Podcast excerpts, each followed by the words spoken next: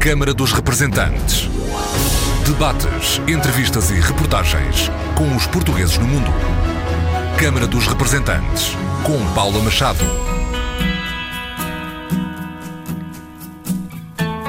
Olá, bem-vindos ao Câmara dos Representantes. Portugal defronta amanhã a Espanha no Mundial da Rússia. Ontem foi dia de Santo António de Lisboa, o santo casamenteiro, e no domingo foi dia de Portugal de Camões e das comunidades portuguesas. Denominadores comuns caros aos portugueses que vivem além fronteiras e que dão moto ao programa de hoje, em que vamos conversar com Augusto Amador, filho da Mortosa e reeleito, na véspera de Santo António, vereador em Newark, António da Silva Cerqueira, presidente dos Lusitanos de Andorra, Igor Feio, treinador do Benfica de Bucareste, e Frei Francisco Salles Diniz, reitor da Igreja de Santo António de Lisboa. Conversas para ouvir já a seguir.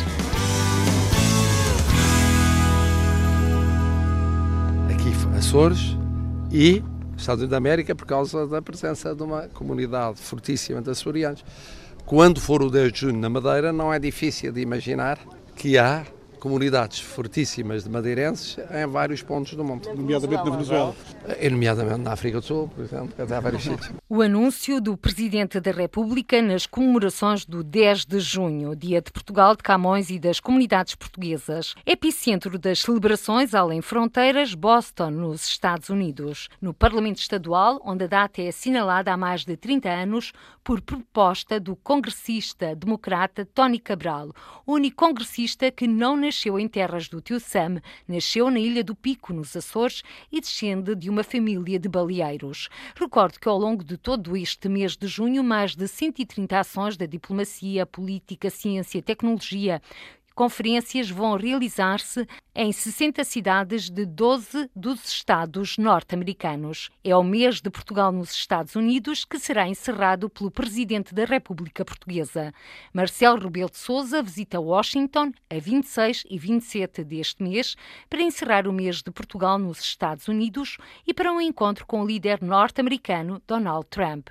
Ainda nos Estados Unidos, Augusto Amador foi reeleito no dia 12 vereador em Newark. O português, que nasceu na Mortosa, venceu por 100 votos na segunda volta das eleições o luso-americano António Campos. Bem-vindo à Câmara dos Representantes, Augusto Amador. Parabéns por mais uma vitória eleitoral. É o reconhecimento do trabalho desenvolvido há mais de 20 anos? Obrigado, obrigado. E foi, acima de tudo, uma, uma vitória doce, pelo simples facto de estarmos nisto há 20 anos anos, a comunidade era completamente diferente do que é hoje. A realidade de há 20 anos era completamente diferente da realidade de hoje, em termos demográficos. Temos menos pessoas portuguesas, portanto, envolvidas, mas o trabalho que foi feito há 20 anos mereceu grande parte do eleitorado, como dos meus colegas no Conselho Municipal, que viram que seria uma injustiça, por exemplo, eu não estar à frente dos destinos deste bairro e por isso envolveram-se de uma forma excepcional, especialmente os vereadores Ramos e Quintana. E no fim, eh, o que prevaleceu foi o caráter das pessoas.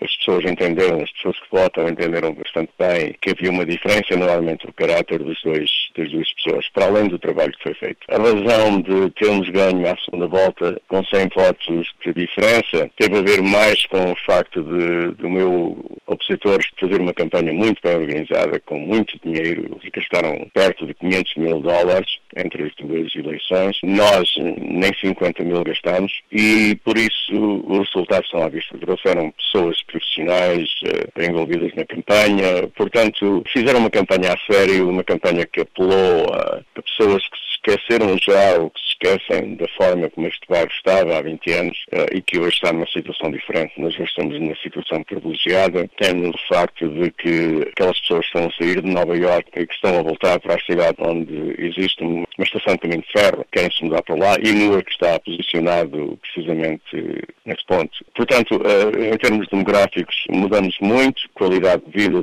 das pessoas que cá vivem melhorou consideravelmente, os valores prediais aumentaram de uma forma incrível, mas as pessoas, no fim, esquecem-se, algumas esquecem-se disso e preferem as coisas fáceis. Eu disse durante a campanha que nós, os eleitores, temos uma responsabilidade enorme em apoiar pessoas de caráter idóneo e quando fazemos, essas pessoas são eleitas. Quando não o fazemos e tomamos eh, decisões em sentido contrário, o resultado é esse. E isso veio ao de cima, de uma certa forma, e a confiança que eu tenho dado especialmente aquele eleitorado mais velho, deu o seu resultado. E é esse o grande desafio agora aos projetos futuros, Augusto Amador, para este mandato? Sim, projetos futuros é acabar as obras que foram iniciadas, o estádio do Ironbound, por exemplo, que está fechado há 39 anos e começou a ser construído agora há pouco tempo, a construir o pavilhão de futebol salão que prometi está a ser construído e, portanto, vai ser inaugurado este ano,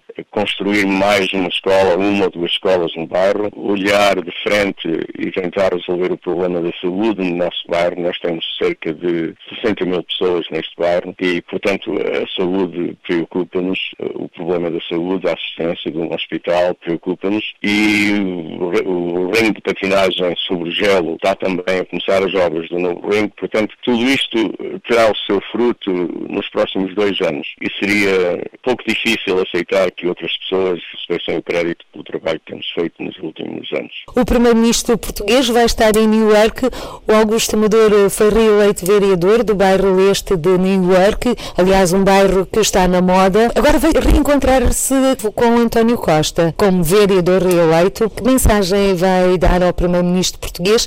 Tanto mais que julgo que o encontro está marcado para no dia de Portugal-Espanha. Exatamente, e é a nossa intenção, depois do almoço, ver o Portugal-Espanha. Eh, eu quero que as pessoas que vivem em Portugal, especialmente as pessoas com responsabilidade política, como o Primeiro-Ministro e outros, tenham uma ideia clara do que é o valor da comunidade portuguesa. Nós somos os verdadeiros embaixadores de Portugal cá fora. E eu costumo dizer também, esta eleição também teve muito a ver com isso, é que o trabalho que foi feito, o sucesso que nós conseguimos alcançar, por vezes causa também uma certa inveja àqueles que não são portugueses.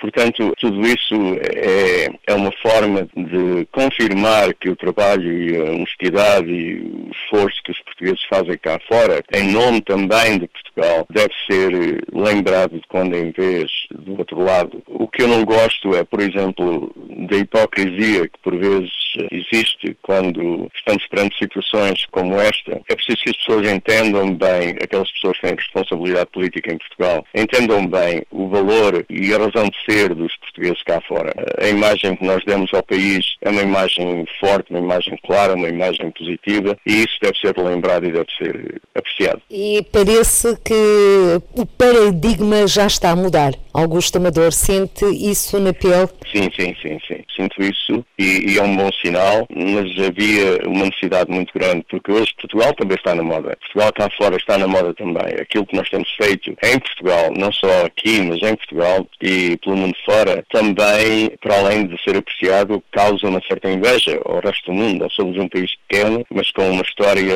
fantástica, uma história enorme e com um passado enorme e, um futuro ainda melhor se os portugueses realmente quiserem trabalhar de uma forma unida. O que nós fazemos cá é, precisamente com as condições que nos dão, tentar uh, valorizar-nos constantemente e isso reflete-se na imagem que Portugal tem cá fora também. Para além do trabalho que está a ser feito e para além de Portugal estar hoje no modo de cima, nós, imigrantes, e nós, devido à imagem que Portugal está a criar também, uh, somos vistos de outra maneira. Augusto Amador, o português nascido na Mortosa sobre a vitória na segunda volta das eleições de Newark. Pela frente, mais quatro anos de mandato, a acrescer aos 20 que já desempenhou como vereador do bairro leste de Newark. E na Rússia, a bola já rola nos relevados. Amanhã é dia de Portugal e Espanha se estrearem dentro das quatro linhas. Pretexto para conhecermos dois clubes portugueses no estrangeiro, em que o futebol é rei. No Principado de Andorra, o clube português Futebol Clube Lusitanos, fundado há 18 anos, já venceu dois campeonatos nacionais, uma taça, duas supertaças, quatro presenças nas rondas preliminares da Liga Europa e duas nas da Champions. António da Silva Cerqueira, nascido em Ponte da Barca, a viver em Andorra há 33 anos, é o presidente dos Lusitanos de Andorra há 15 anos e é um homem orgulhoso, mas quer mais. Bem-vindo à Câmara dos Representantes, António da Silva Cerqueira. Vamos começar pelo princípio, pelo nascimento dos Lusitanos de Andorra. O Lusitano nasceu com um jogo de, um jogo de amigos, foi entre Viana do Castelo e Amarante e fizeram a ceia ao final e daí nasceu uma ideia para formar um, uma equipa de futebol. Uma equipa de futebol bem portuguesa. Naturalmente, tudo, tudo gerido por portugueses e ao princípio só havia portugueses na equipa. Agora, agora há uma mescla de várias nacionalidades. E como é que se gera esse plantel? Até porque os lusitanos de Andorra, quando nasceram, as expectativas era que chegassem onde têm chegado. Este ano, por exemplo, ficaram no quarto lugar do campeonato aí em Andorra e já participaram por Champions. Naturalmente que que não pensávamos. Eu não estava ao princípio, quando fundou o clube, eu não estava aqui. Eu só levo aqui 15 anos no clube. Começou-se a melhorar e começou-se a fazer as coisas corretamente, mas nós nunca pensámos que chegássemos ao nível que estamos neste momento. Naturalmente que custou muito a levantar o clube, mas é muito mais difícil mantê-lo agora no top do, do futebol andorrano. E economicamente temos sempre problemas, porque agora ninguém trabalha de graça, todo mundo tem o seu ordenado, é semi-profissional já, portanto está difícil, mas estamos a tentar aguentar. E são exatamente essas dificuldades financeiras que têm criado alguns obstáculos, por exemplo, para a aquisição de novos jogadores? Naturalmente, tomáramos nós ter mais qualidade, para se o pressuposto não dá para mais, temos que, temos que nos governar como temos. E António da Silva Cerqueira, como é que fazem a aquisição de jogadores? Como é que é o mercado de transferências? Nós, neste momento, temos diretores deportivos na parte de França, temos, trabalhamos com gente em Portugal também e aqui no país, e vamos vendo as melhores opções que são para o clube, pois vai se formando uma plantilha. 15 anos que está à frente dos Lusitanos de Andorra, António da Silva Cerqueira, qual foi o grande momento deste clube? O grande momento foi quando jogámos com o West Ham da Inglaterra, que nos tocou numa eliminatória da UEFA, primeira eliminatória, e naturalmente foi top foi top deste clube foi isso, porque era uma equipa da, da Premier da, da, Inglaterra a jogar com os Lusitanos. Foi, foi um grande dia para o clube. Nos vossos objetivos está a repetição desta façanha, até porque este ano foi por pouco. Ficaram em quarto lugar. Foi, foi este ano, lá, o ano passado também foi por pouco, nós levávamos vários anos a participar seguidos na UEFA ou na Liga dos Campeões, levamos dois anos que não vamos, pois estamos aqui com as economias um pouco, pouco baixas. Este ano vamos tentar formar a equipa outra vez e a, a ver se atingimos os nossos objetivos, que é o principal para este clube. Já tem treinador? Já sim, temos treinador, temos, está tudo está tudo preparado. Falta acabar de, de, fazer a plantilha, faltam uns quantos jogadores e depois já começar a trabalhar. E quem é o treinador? É português? Não, não, o treinador é andorrano, é daqui do país. E jogadores portugueses estão na mira para constituir o plantel? Sim, jogadores portugueses temos mais de metade da plantilha é portuguesa neste momento. Nós estamos a apostar mais nos portugueses, temos trazido vários jogadores de Portugal para aqui e depois alguns. Este ano vamos fechar dois ou três jogadores de França, mas são filhos de português, que é para não haver uma escultura muito diferente, para podermos trabalhar o melhor possível. E como é que a comunidade portuguesa apoia os lusitanos de Andorra? Para Andorra tem 80 mil pessoas, portugueses há uns 10 mil. E nós somos apoiados por portugueses, mas podíamos, podíamos apoiar mais um bocadito porque não estamos assim muito apoiados. Mas não é a gente que não gosta de futebol e nós nós entendemos isso. Mas as pessoas podiam ter um pouquinho mais de orgulho da cultura e da raiz de onde, de onde vimos. E por falar de pessoas que não gostam de futebol, a verdade é que amanhã Portugal eh, defronta a Espanha no primeiro jogo no Mundial da Rússia. Está a acompanhar com atenção o que se passa na Rússia com a nossa seleção? Naturalmente, é a nossa seleção e nós somos portugueses, estamos todos a par de tudo e, e estamos a viver o Mundial, pois aqui fora, eu até creio que aqui os imigrantes que vivem com mais intensidade que mesmo no país, porque é algo que há alguma coisa que é nossa, que nos chama a atenção, que nos identifica. E nós temos uma boa seleção, por nós é um orgulho também que eles façam um bom resultado. Esperemos ganhar a Espanha. Aliás, o Principado de Andorra está aí bem próximo de Espanha, aliás, faz fronteira. Claro, faz fronteira, aqui também há muitos espanhóis e, claro, aqui com a rivalidade agora, neste momento, de... esperemos não perder. Hein? Qual é o seu prognóstico para o jogo desta sexta-feira? Eu creio que vamos ganhar um zero. Quem marca? Marca não, não vai ser o Cristiano, porque vai estar muito marcado, vai ser outro jogador. Não, agora não sei quem vai ser, mas vai ser Bernardo Silva. Aqui, portanto, uh, o otimismo de António da Silva Cerqueira. Há pouco também falou das raízes portuguesas e deste clube que é bem português, os Lusitanos de Andorra. Como é que está a comunidade portuguesa em Andorra? O senhor que aí vive há 33 anos. Está bem, a, a comunidade portuguesa neste momento está bem estabilizada, porque não tem entrado quase imigração nova. Tem um modo de vida muito bom. Aqui é um país seguro. A gente sente sente-se a gosto aqui. Portanto, há gente melhor colocada, outra mais mal colocada, como em todo o mundo. Mas a maioria tem uma qualidade de vida acima, acima da média. Mas o António da Silva Cerqueira, quando aí chegou, a vida não foi assim tão fácil? Não, foi, para mim foi difícil. Para mim e para muitos. Eu quando vim para aqui vim trabalhar para o ferro velho. Não tive outra opção de trabalhar noutra coisa. O que é que o levou a deixar Ponte de Barca? Melhorar a minha qualidade de vida. Uma pessoa se não sai do sítio, mim para ali, para mim já era pouco. Eu queria subir na vida, queria fazer uma casa, queria fazer outras coisas, pois emigrei. E conseguiu os objetivos? Consegui, sim, senhor. Ia fazer mais alguma coisa. E nesse sentido, espera um dia regressar a Portugal ou vai deixar-se ficar aí pelo Principado de Andorra? Não, eu vou para Portugal. Não quer dizer que esteja o tempo inteiro em Portugal, mas a maior parte do tempo eu quero estar lá em Portugal na Ponta Barca, na minha casa, descanso e isso descansar da labuta diária aí no Principado. Disse que começou a trabalhar no Fervelho, mas depois não se ficou por aí. Não, não, trabalhei meio ano, passei para o partidor de gás, passei à construção, que era o meu ramo, e depois passei para a restauração, que agora tenho um restaurante, e agora trabalho só no restaurante. Tu é empresário da restauração? Sim. E o seu restaurante, quanto a emenda, serve iguarias portuguesas? O meu restaurante é um cantinho de Portugal que temos aqui no centro de Andorra. A clientela é toda portuguesa, porque também temos espanhóis, mas a maioria é portuguesa, os produtos é tudo português, a cozinha é portuguesa, e é como se nós estamos dentro do, do restaurante e parece que é como se estivéssemos na ponta barca quase. Então vamos espreitar a emenda. A aqui é de tudo. Aqui, talvez comamos aqui melhor que em muitas cidades em Portugal. Temos aqui bacalhau de qualquer maneira feito de várias maneiras. Temos a feijoada a modo Porto, temos a feijoada tramontana, temos massa labrador, temos a feijão com empanado, aqui é de tudo. António da Silva Cerqueira, quando emigrou de Ponte da Barca para Andorra, nunca pensou ter proprietário de um restaurante, o Cantinho de Portugal? Não, por acaso não, porque não era, não era morar, nunca pensei. Para oferecer-me sociedade e depois eu provei e depois ele quis ir embora para outros negócios e eu fiquei com o restaurante só para mim e aquilo começou a funcionar e deixei a construção e dediquei-me a isto. E entretanto envolveu-se também no futebol, que é outra sua paixão. Alguma vez jogou futebol? Sim, quando era novo, sim, sempre joguei. Aí ou aqui? Não, não, em Portugal. E jogava em que clube? Jogava na Porta Barca. E em que posição? Era, eu era volante direito. Lateral direito? Sim. E tem saudades desses tempos? Saudades muitas. O tempo, o tempo volta para trás, não é? A cantiga. A idade não perdoa. Mas agora também estamos em tempo de festejar a Portugalidade. Temos as entidades oficiais, Primeiro-Ministro e Presidente da República nos Estados Unidos, Portugal na Rússia. No domingo foi dia de Portugal de Camões e das comunidades portuguesas. Como é viver esta Portugalidade no estrangeiro? O ser português? É orgulho, porque nós, nós um país pequeno como somos, limitado economicamente, e temos grandes figuras a nível internacional. Temos a da ONU, temos lá o Gutierrez, temos o Cristiano Ronaldo, temos o Ricardinho, temos um Presidente da República que é muito popular, temos uma boa seleção, mais podemos pedir de um país pequeno. E temos boa comida. Bom tempo. Isso é verdade, é melhor que em qualquer lado. E o fado também encanta-me.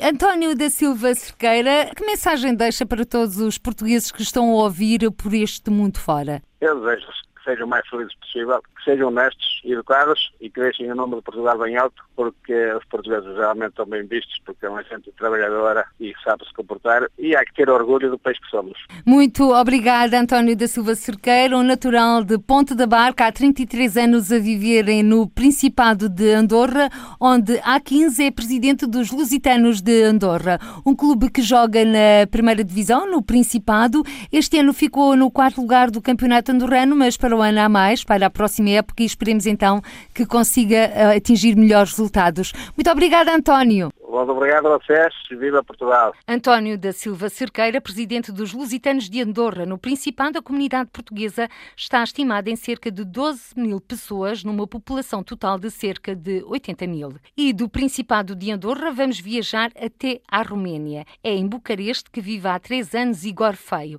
alfacinha de gema, 27 anos e treinador do Benfica de Bucareste, uma equipa que nasceu para unir os portugueses que são apaixonados pelo desporto rei. Igor Feio, bem-vindo à Câmara dos Representantes.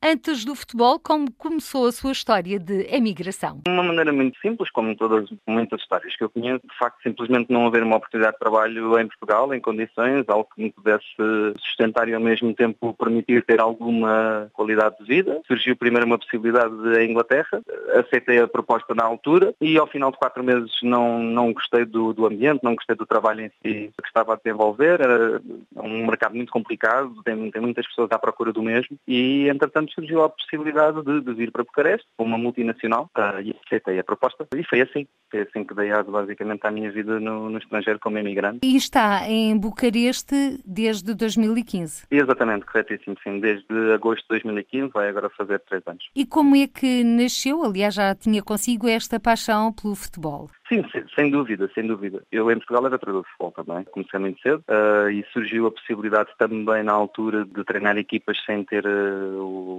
curso de treinador, no primeiro nível. Treinava equipas de formação de uma equipa próxima da minha casa, no Distrito de Setúbal. E, entretanto, com o passar do tempo, aos 18 anos, tirei o meu curso de treinador. Tive algumas equipas como treinador principal. Estive na formação do Benfica nas uh, escolas da geração Benfica e também no estádio. E depois parei durante um tempo porque precisava primeiro num estudante real e entretanto aqui surgiu, já tinha o bichinho, como mencionou, e, e, surgiu essa possibilidade. Falei com alguns colegas que também gostavam de formar uma equipa e assim aconteceu. Tinha, esta equipa já existia, o Benfica de Preste, o nome em si já existia. Era é de, um, de um senhor que tem uma relação muito próxima com, com o Sport Lisboa e Benfica. Foi um projeto em conjunto porque ele queria ter uma equipa pelo terceiro ano consecutivo que foi a participar nos campeonatos distritais, tal e qual como nós temos em Portugal o mesmo tipo de modelo. A segunda distrital é onde nós estamos neste momento e surgiu a possibilidade de juntarmos os dois projetos. Eu, por um lado, com alguns jogadores que tinha, ele, por outro lado, com o nome. Por questões também de encargos fiscais e criar uma equipa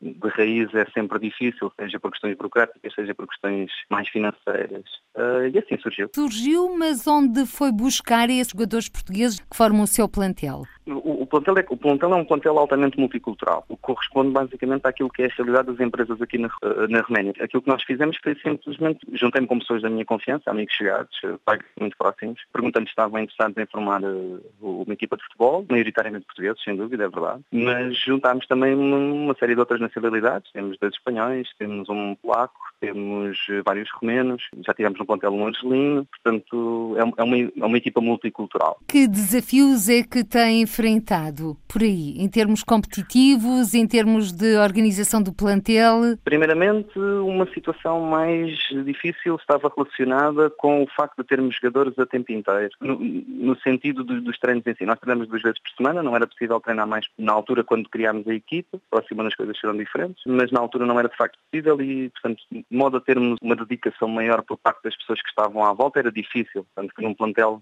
para futebol normalmente o ideal são sempre 23, 25 jogadores, para podermos ter um, ter um plantel maior é possível ir rodando os jogadores, o desgaste físico, o desgaste mental, uh, que acontece durante a época inteira, uh, era a melhor solução. Não sendo de facto possível, tínhamos 12, 13 jogadores, mais uns miúdos que eram da, da nossa formação, 13, 14 anos, que vinham também do, do clube, e pronto, essa, essa era a base da equipa até basicamente dezembro de 2017. Depois fizemos um pequeno período de captações a partir de janeiro, o campeonato para nessa altura, entre dezembro e fevereiro, por causa da neve, e juntámos eh, mais pessoas e neste momento temos um plantel de cerca de 23, mais ou menos 23 jogadores, o que já nos permitiu alcançar outro tipo de resultados. Agora, aquilo, aquilo que é difícil passa pela organização, estas vê-se vê que há um certo atraso, digamos assim, na, na estrutura romena em termos competitivos. Não estava habituado a este tipo de estrutura ou a este tipo de organização. São algumas decisões que não são assim muito bem conjugadas, por exemplo, para uma equipa que é amadora, que é o nosso caso, ter as últimas três semanas do campeonato jogámos sete vezes. Portanto, quase como uma equipa profissional que está a jogar eh, uma competição europeia durante a semana e ao fim de semana vai jogar um jogo para o campeonato. Aqui não, aqui a associação para encurtar, de maneira que não calhasse, por exemplo, na altura já do Campeonato do Mundo, decidiu fazer um encurtamento, não sei se essa expressão existe, uh, um encurtamento no campeonato regular e então fizemos sete jogos em três semanas. É, é altamente desgastante. Isto, e estas são as principais dificuldades. Depois há uma outra dificuldade em particular que é, em Portugal todas as equipas têm um campo próprio, seja de, de, uma terrinha, seja de uma vila, seja de uma cidade, todas as equipas têm normalmente um campo próprio, um campo que é deles. Aqui isto não acontece. Nas equipas que estão no distrital, que é o nosso caso, temos que alugar um campo. Então, muitas vezes, aí eu ter mencionado, por exemplo, no início que nós só treinávamos duas vezes, porque só era mesmo possível treinar duas vezes. Porquê? Porque nos outros dias estava a ser ocupado este campo, que é um dos melhores campos que nós temos aqui em Bucareste, um campo sintético, com condições, faz parte da Academia de Futebol do Atlético Madrid aqui, alugámos o campo e outras equipas, mais três equipas, alugaram também este campo para poderem treinar e jogar. Portanto, há aqui três ou quatro fatores que são essenciais àquilo que será o desenvolvimento no futuro do, do Benfica de Bucareste e do projeto em si. Terem um campo próprio está fora de questão? Ou faz parte não, não dos está projetos? Fora de questão. O, o projeto está planeado inicialmente há cinco anos.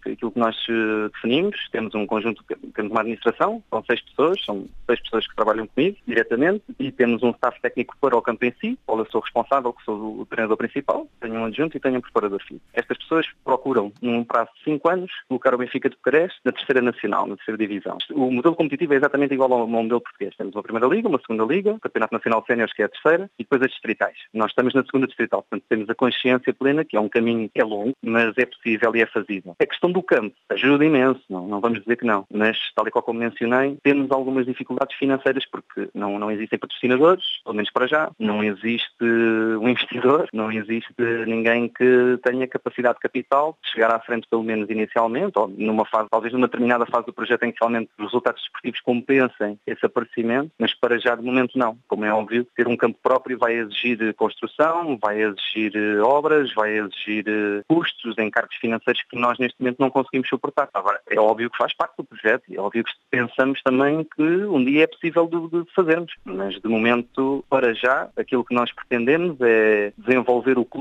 dentro daquilo que nós temos, que é um campo que vamos alugando, um campo com muito boas condições, e tentar explorar ao máximo aquilo que temos como dias neste momento disponíveis. Já negociámos com, com a organização do campo e estamos à procura ver se há possibilidade na próxima época, era o que nos estava, por exemplo, ter mais um treino por semana. Passarem para três Sim, treinos. Exato, porque faz uma diferença enorme. O tempo de treino, o tempo de esforço, o tempo de carga, as rotinas, é basicamente é o essencial uma equipa que quer fazer e que quer ter um projeto no futuro e que quer se assumir em termos de resultados desportivos, tem que treinar mais vezes, tem que praticar mais vezes. É perfeitamente normal que queiramos sempre mais. Agora, lá está. Temos sempre que ter em conta que todos estes jogadores não são profissionais, todo o plantel, todo o staff técnico, toda a administração não é nem sequer nem longe profissionais, antes pelo contrário, é uma atividade paralela, porque nós trabalhamos todos, mas lá está, ao final do dia, como muitas equipas em Portugal também, vamos então treinar. Este é o objetivo, é chegar lá em cima, com calma, usando a expressão do antigo selecionador nacional, com tranquilidade, mas tendo a consciência de que é possível fazê-lo. Outra questão prende-se também com as deslocações que têm de efetuar quando jogam Uhum. fora. Sim, de, de momento não é uma preocupação porque nós jogamos... estão ao nível da como- distrital. Exatamente, portanto é só no círculo, aqui não é distrital distrital, é, é por província. E nós como estamos na província de Bucareste, eh, que é uma província até bastante pequena, comparativamente a outras, jogamos só dentro da própria cidade ou nos limites da cidade. Nesse aspecto não há um grande encargo em termos de deslocações. Fazemos-lo através dos nossos próprios automóveis ou sei, partilhando um táxi às vezes se for o caso, mas não é para já uma situação que seja preocupante. Depois quando chegarmos lá mais acima, claro, será Obviamente temos que ter que fazer, bem, é um país grande, é um país onde tem praticamente dois Portugais e meio e ter a consciência de que temos que fazer, por exemplo, 900 km num, num dia, não é propriamente fácil fazê-lo. Nem sei se com um autocarro neste momento seria aconselhável, dado o mundo em que estamos. E tendo em conta que a Roménia também é um país que vive algumas dificuldades, perguntava-lhe também nesse sentido, Igor Feio, como é que tem sido a integração com a restante comunidade portuguesa? Como é que interagem? Uh, se existe aí muitos portugueses? Existe uma, uma, pequena comunidade portuguesa presente aqui em Bucareste. Existe também, inclusive, uma outra pequena comunidade. Há, algumas multinacionais que vão trazendo sempre portugueses para cá. Eu, eu, vivo aqui há praticamente três anos. É um país absolutamente fantástico. Eu não senti qualquer tipo de problema em adaptar. Nós, em Portugal, temos às vezes um bocadinho a miragem de que as coisas no Ocidente são uma coisa e no leste europeu as coisas funcionam de maneira diferente. Uh, há desorganização em algumas coisas. Há pontos que ainda necessitam claramente de um desenvolvimento. Não vou estar a dizer o contrário. Mas uh, a Roménia é um país que oferece muito a quem vem de fora. E isto é uma vantagem, porque o poder de compra, o poder económico que os romenos têm aqui é suficiente para eles poderem fazer uma vida relativamente acessível, mas para quem vem de fora é extremamente compensatório em muitos aspectos. A vida, só o custo de vida é 30% mais barato do que é em Portugal. As casas não têm comparação. Lisboa, que anda na boca do mundo neste momento, tem, tem rendas altíssimas. Coisa que aqui, por exemplo, em Bucareste, facilmente consegue arranjar um T2, por exemplo, um apartamento com excelentes condições dentro da própria cidade, é aos 300, 350 euros. Portanto, não me parece de toda uma cidade, nem um país, que esteja, vamos dizer, ainda no século passado. Há coisas que se nota, realmente há uma falha ainda no desenvolvimento, mas, mas eles vão chegar lá. E, uh, respondendo à questão inicialmente colocada, não, não há qualquer tipo de problema na integração. Os portugueses, há, há uma barreira de não sei quantos países entre Portugal e a Roménia, mas é quase como se não houvesse. Eles têm uma adoração por nós muito interessante pelas telenovelas, passa aqui muita, muitas, passam muitas telenovelas da Globo, já passaram aqui telenovelas da TVI e de outros canais, peço por mencionar, eu sei que não, não é o caso da, da RTP, mas passam aqui muitos programas. E é, é, muito, é muito interessante, por exemplo, na rua, as pessoas notam que somos portugueses pelas terminações dos sons, por exemplo, no som ao, e engraçam connosco e abordam-nos e perguntam se somos portugueses e dizem umas quantas palavras que conhecem, adoram fado, por exemplo, a Marisa vem cá várias vezes e tem sido sempre muito bem recebida. Não, não tenho, em termos culturais, em termos de adaptação, integração, tudo, são um povo absolutamente sem estrelas. E agora olhando o dia de amanhã em que Portugal vai para os relevados defrontar a Espanha, como é que está o ambiente aí em Bucareste? Igor Feio.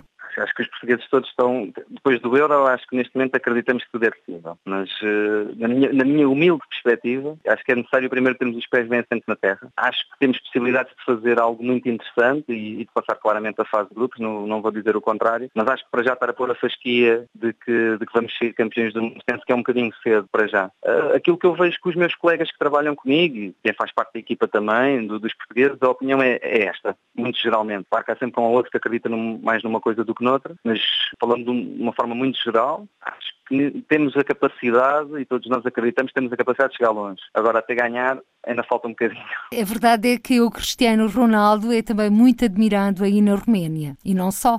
Sem dúvida, sim, sim, sim. sim. O Cristiano, o Cristiano Ronaldo, treinadores de futebol também, alguns outros jogadores. A Roménia também tem um mercado de jogadores portugueses muito grande. Tivemos aqui o Carlos, que chegou a jogar no Boa Vista, um guarda-redes que era luso-angolano, que foi muito idolatrado aqui na cidade por ter defendido durante os quartos de final de uma antiga taça UEFA. Até o Celso Pérez contra o Rápido Pérez defendeu a segunda parte do jogo, se não estou engano, como uma partida. O Mário Felgueiras, que já esteve no Cluj, o Cadu, muitos jogadores que já passaram por aqui. Eles têm, olha qual que eu mencionei, eles têm uma adoração muito grande pelos portugueses, é, é algo que eu não consigo explicar, muito sinceramente nunca me senti tão bem recebido fora do meu próprio país, numa comunidade que não fala a língua. E, e sim, claro, o Cristiano Ronaldo não é deixado de fora. É? E agora, na reta final desta nossa conversa, Igor Feio, alfacinha de gema, um dia depois de se celebrar em Lisboa o dia do Santo Popular, o Santo António, e na véspera do jogo Portugal-Espanha, no Mundial da Rússia, prognósticos para amanhã. Eu acho, acho que temos a possibilidade de vencer. Eu, eu digo 2-1 para Portugal. Quem marca? Ui. Vamos pôr o Cristiano Ronaldo e acho que o André Silva. Igor Feio, alfacinha de gema, 27 anos, o treinador do Benfica de Bucareste, que já está a preparar a próxima época. Uma conversa em vésperas do Portugal-Espanha, a bola já rola nos relevados russos. Da Rússia e do futebol, que também há quem defenda que é uma religião, vamos olhar a devoção ao padroeiro de Lisboa, que ontem foi celebrado, o popular Santo António, que nasceu na capital portuguesa. Vem de todo o mundo até a igreja, junto à sede da capital, conhecer o local onde nasceu. O que se calhar não conhecem são os rituais que se repetem todos os anos. As pessoas vão comprar o pão que se guarda e se come no ano seguinte e também ler o responso, este para todas as situações. Entre a fé, os factos conhecidos, há quem considere que Santo António também viveu o drama dos imigrantes de hoje no Mediterrâneo. Explica na conversa com a jornalista Margarida Vaz, Frei Francisco Sales Diniz, reitor da Igreja de Santo António de Lisboa. Dentro da nossa cultura portuguesa, Santo António é mais conhecido, o santo popular, portanto, o casamenteiro, etc., com tantas devoções e tantas coisas que até mais de magia que se procura resolver problemas com o santo como se fosse uma bruxa e esqueceu-se a verdadeira dimensão do santo, da figura histórica de quem foi verdadeiramente Santo António, porque a Igreja não proclama homens e mulheres santos apenas para fazermos festas e rezarmos aos santinhos, apresenta-nos modelos de santidade. Santo António, o português mais português, o português universal, conhecido mundialmente nos cantos mais recônditos podemos imaginar, porque aqui vêm pessoas de sítios que eu nunca tinha ouvido falar. E às vezes chegam aqui grupos de peregrinos que nós ficamos espantados como é que vêm tão longe neste encontro com Deus, vir à procura de Deus, encontrando-se no lugar onde nasceu Santo António. O santo, talvez o maior intelectual português, talvez o mais sábio dos portugueses. Nós temos muitas grandes figuras da nossa história, grandes oradores, como o Padre António Vieira, que tem um famoso sermão aos peixes, inspirado no sermão de Santo António. E esqueceu-se muito a dimensão, digamos, intelectual e o grande património escrito que Santo António nos deixou. As fontes de Santo António, particularmente os seus sermões dominicais e sermões festivos, ele próprio sabia praticamente toda a Sagrada Escritura de cor e citava a Escritura nos seus sermões de uma forma que toda a gente ficava espantado. Segundo as fontes que nós temos, as biografias antigas, eram milhares de pessoas que iam escutá-lo. Em que século? Santo António, um santo do século XII, XIII. Nasceu no, no, final do século XII, portanto, e viveu no século XIII. Que é uma altura realmente muito conturbada, muito conturbada da, da, da, história da Europa, portanto, onde começa a haver algum movimento contra a Igreja, contra o Fausto e contra a riqueza da Igreja, contra os abusos da Igreja, que nós conhecemos, faz parte da história, e a história é o que é, só que pessoas que entraram, digamos, em ruptura com a Igreja.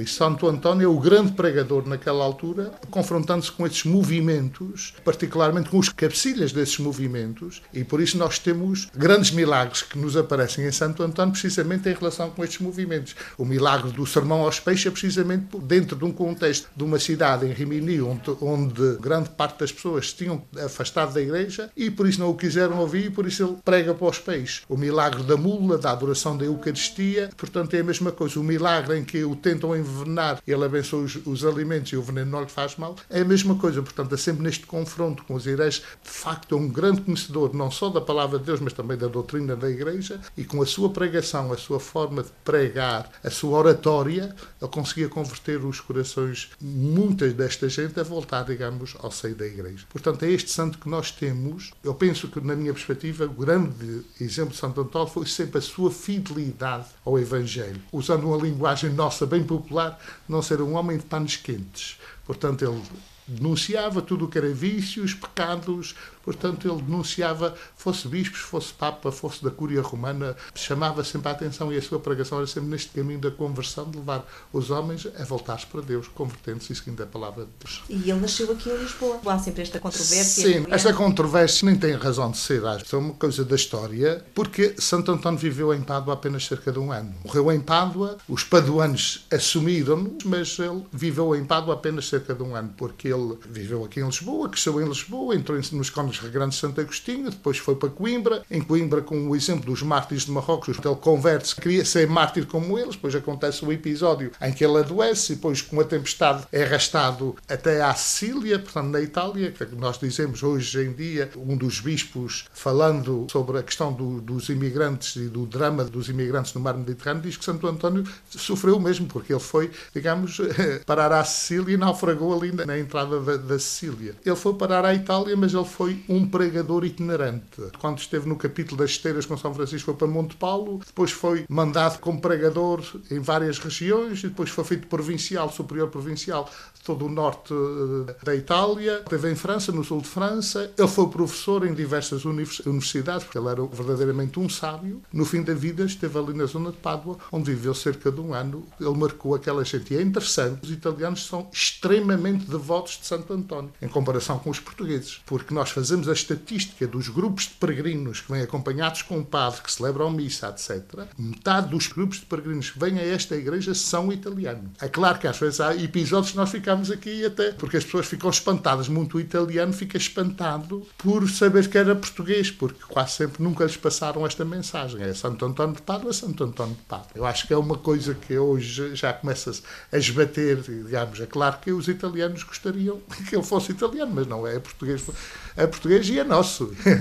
E nasceu aqui neste quartinho, não é? Segundo a tradição, nasceu aqui, portanto, nesta pequenina cripta que temos debaixo da igreja, que foi o que restou da antiga basílica, que foi destruída com o terremoto de 1755. É o lugar de peregrinação, o lugar até o próprio Papa João Paulo II, quando veio a, Portugal, quis vir ali por iniciativa dele, porque não fazia parte do programa, ele é que pediu para vir expressamente rezar no quartinho onde nasceu Santo António. Portanto, segundo a tradição, aquele era o sítio do quarto de Santo António. Agora, nós não sabemos, não temos mapas. O mais importante não é ser o local exato, na minha perspectiva. O mais importante é as pessoas virem e sentirem que estão no sítio onde Santo António nasceu, onde ele cresceu e fazerem esta experiência religiosa. E como é que ele se tornou assim o santo popular, do responso, casamenteiro, do pãozinho? Como é que nós podemos explicar estas tradições? Bom, eu penso que as tradições vêm muito por causa dos milagres. Pela santidade de Santo António, em que as pessoas, nas suas aflições, recorriam a Santo António e resolviam o seu problema, porque toda a gente diz que o que se pede a Santo António, Santo António nunca falha. Faz parte da cultura. E depois nós vamos acrescentando sempre isso. E nós, os portugueses, que somos muito festivaleiros, faz parte um bocadinho da nossa alma, não é? Porque nós transformamos os santos, grandes santos, em santos populares. Não é só o Santo António, é o São Pedro, é o São João. Fomos transformando as festas em festas populares. E depois vai-se criando devoções que às vezes são, são estranhas. O santo de cabeça para baixo dentro de água, roubar-lhe o menino, etc tantas coisas que fazem, particularmente para arranjar marido, porque é muito interessante, porque nós fizemos uma geminação com o santuário em Afragola, perto de Nápoles, na Itália, em que lá não é o casamento, é as crianças, é para ter filhos. Então é muito interessante que os votos é quase sempre a berços, são coisinhas de criança, roupa de criança, rezam muito lá o Santo António, é as mulheres por causa de ter filhos. E é mais para casamento, escrevem os bilhetins e escrevem como se, às vezes digo, pensam que o santo, o santo vai responder para trás, vai escrever para trás. Às vezes andamos sempre a tirar do. porque as pessoas metem nos lugares mais esquisitos as cartas, os bilhetes ao Santo António. É quase sempre nesta. Às vezes alguns repõem para pedir saúde, para pedir ajuda, para pedir trabalho, etc. Mas a maioria é sempre em questões de amor. São as crendices, não? Crendices. O pão. O pão é uma devoção muito antiga. Começa porque no momento Santo António era frade, eh, faz parte dos frades a caridade e ajuda aos pobres. E dos seus milagres foi ele que era o superior do convento e pegou e deu o pão todo que estava na dispensa. Alguém veio pedir e ele deu o pão todo. E quando o dispenseiro chegou a hora de dar de comer aos frades, chega lá não tinha pão. E vem ter com ele e diz: Oh, oh irmão António, então o pão desapareceu, roubaram o pão. Ele Não, tu não viste bem, vai lá ver. E chegou lá, tinha ainda mais pão. Portanto, é este milagre que aconteceu E depois foram-se criando estas devoção. Quase todos os santuários no mundo são santuários têm o pão de Santo António, o pão chamado Pão dos Pobres de Santo António. Aqui na nossa igreja, e há outros sítios também já fazem algo semelhante, nós temos o chamado Pãozinho de Santo António, que já existe desde que os franciscanos cá estão e que começou a ser vendido aqui como forma de ajudar a obra da Imaculada Conceição em Santo António, porque foi fundada a partir daqui pelo padre Abel Correia Pinto, que era reitor aqui desta igreja, e havia a tradição tradição do pão e então começou-se a vender o pão, a fazer o pão, com a finalidade da verba que se recolhe com a venda do pão para ajudar a obra da Imaculada Conceição, por ser uma obra de crianças pobres. E portanto este pão de Santo António, que as pessoas vêm aqui quando são no dia de Santo António a comprar, não é? Para também terem pão na sua vida durante o ano, se reverte depois a favor desses. Exatamente, mas é interessante porque o que as pessoas uh, compram o pão com esta ideia de uma benção, uma espécie de benção, para que não falte o pão em casa. O pão é simbólico, portanto, os bens que são necessários para a pessoa ter uma vida digna. E é interessante porque normalmente este pão, aconteceu um ano porque um do, dos responsáveis mudou de padaria e a coisa não funcionou, porque este pão tem que ser cozido de uma forma especial para não criar bolor, para não se estragar. E há pessoas que têm pão em casa há 50 anos, é interessante. Aqui na nossa venda temos um pãozinho que tem mais de, acho que 25, 26 anos por aí, que mostramos às pessoas, já tem esta idade e está aqui, está exatamente igual. Portanto, as pessoas normalmente o que nós dizemos,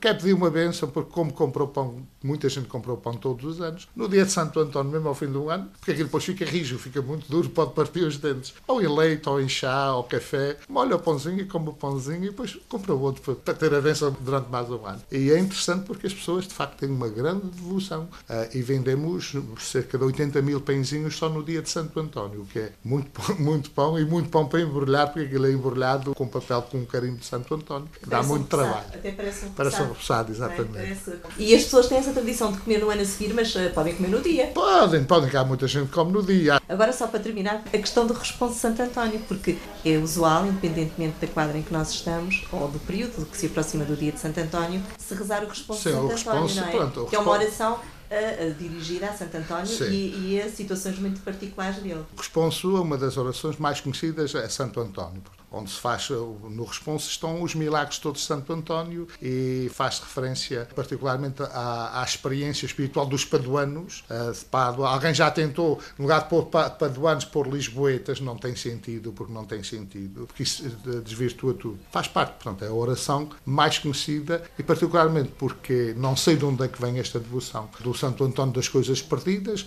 as pessoas rezam o responso quando perdem alguma coisa e dizem que encontram sempre. Quando perdem, portanto, faz parte que nós aqui, como temos uma relíquia de Santo António, com um bocadinho do osso do braço esquerdo, é a maior relíquia do corpo de Santo António que está fora de Pádua, portanto, o objeto de maior devoção que temos aqui na igreja, que está no, no altar-mor junto ao sacrário. As pessoas, todas as terças-feiras, nas igrejas eh, dedicadas a Santo António, quase sempre há devoção a Santo António, porque Santo António morreu numa terça-feira. Então, aqui nós temos sempre no fim da Eucaristia a oração do responso, a benção com a relíquia, e depois as pessoas podem tocar e venerar a relíquia. E é muito interessante, porque há pessoas que vêm aqui todas as terças-feiras do ano. E, é, e, não é só as pessoas simples. Portanto, eu costumo dizer que aqui às vezes nós encontramos toda a gente, desde juízes, advogados, médicos, e tem aqui um médico que, quando passa receitas uh, para exames para pessoas, particularmente problemas mais graves de cancro, não sei o quê, nunca dá a receita ao doente sem vir tocar com a receita na relíquia de Santo António. Portanto, nós vemos que isto, as pessoas, a fé é algo que, que mexe com muita gente e que a confiança, podemos dizer assim, que tem na intercessão de Santo António é tão grande que as pessoas vêm cá até nessas situações. Frei Francisco Salles Diniz, reitor da Igreja de Santo António de Lisboa, conversa com a jornalista Margarida Vaz sobre o padroeiro de Lisboa, o Santo António. Hoje, os nossos convidados numa edição em que participaram Igor Feio, treinador português do Benfica de Bucareste, na Roménia, António da Silva Cerqueira, presidente presidente dos Lusitanos de Andorra, e Augusto Amador, o filho de Mortosa, reeleito vereador em Newark, nos Estados Unidos. Por hoje ficamos por aqui. Até ao próximo encontro. Seja feliz. Câmara dos Representantes.